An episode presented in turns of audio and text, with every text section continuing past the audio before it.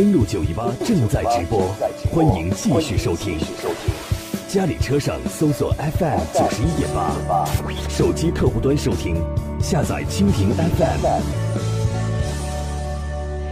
最后的五分钟的时间，我们来关注一个话题。这个话题呢是有关美国第一富豪，他的名字叫贝佐斯。那么他是亚马逊的创始人。另外呢，和美国总统特朗普之间的一场。战争，这场战争呢是源自于美国总统特朗普呢之前在相关的一些活动当中表示，在美国的网络零售商，因为大家知道之前是不需要缴税的，可是，在上周四六月二十一号，美国最高法院以五比四的投票结果推翻了一九九二年的裁决，判定美国各州和地方政府可以开始向互联网的零售商来征收销售税。那么先前呢是规定，在某个州没有实体分支，比如说没有店面。或仓库这样的电商无需缴纳销售税，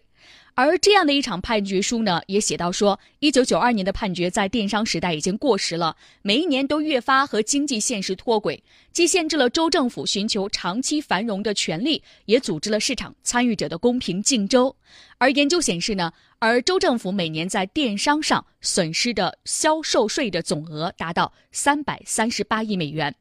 首先呢，这项判决呢可以视为特朗普政府的胜利，不仅是因为特朗普支持南达科他州的诉讼，他从去年开始就大火力公开指责亚马逊没有缴纳互联网的销售税，尽管人们怀疑他的真正动机是厌恶亚马逊的老总、全球首富贝索斯拥有的假新闻《华盛顿邮报》，但是呢，这项判决呢确实是堵住了前亚马逊时代法律的一个漏洞。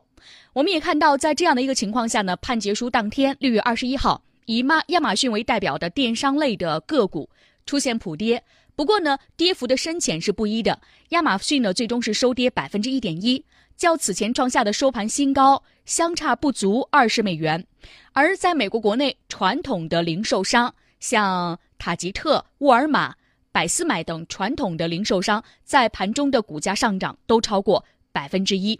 其实这样的一个消息出来之后呢，传统的零售商还有他的盟友们都是举双手赞成。不过呢，美国电商企业的担心层面其实呢是非常的多。由于呢最高法院的判决呢已经发生，更有话语权的电商和组织转而呼吁国会快速介入，出台统一的立法。相关人士都呼吁说，最高法院明确承认了大型和小型的互联网零售商的区别，国会应该豁免小型电商的税负。所以我们也看到呢，这一次呢，其实对于小型电商来说是成本较高的。但小型电商如果消失，消费者会是一个最大的输家。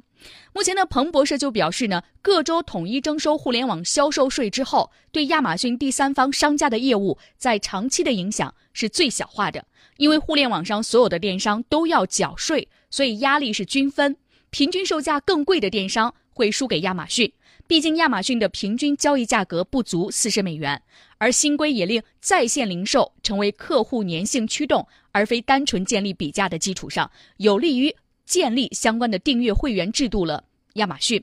所以我们看到这个规则改变之后呢，其实对于亚马逊来说是一个好事儿，并不是一个坏事儿。但是呢，对于美国国内其他小型的在线零售商来说，并不是一个好事儿。而美国国会呢，可能会加速介入到全国性质的立法。那么，税法律师表示呢，以前国会不愿意支持给消费者或者是企业加税的法案，类似的销售税议案，在二零一三年就在参议院通过，但被众议院驳回。现在为了能够给电商平台和企业带来明确性，反而是通过法案的最佳的时点，有了更多的政治动机来推动立法。对于消费者来说，不管是特朗普政府赢了，还是亚马逊赢了。可能在物价上都是普通人输了，而这个判决的国际影响还不明朗，有待于进一步观察。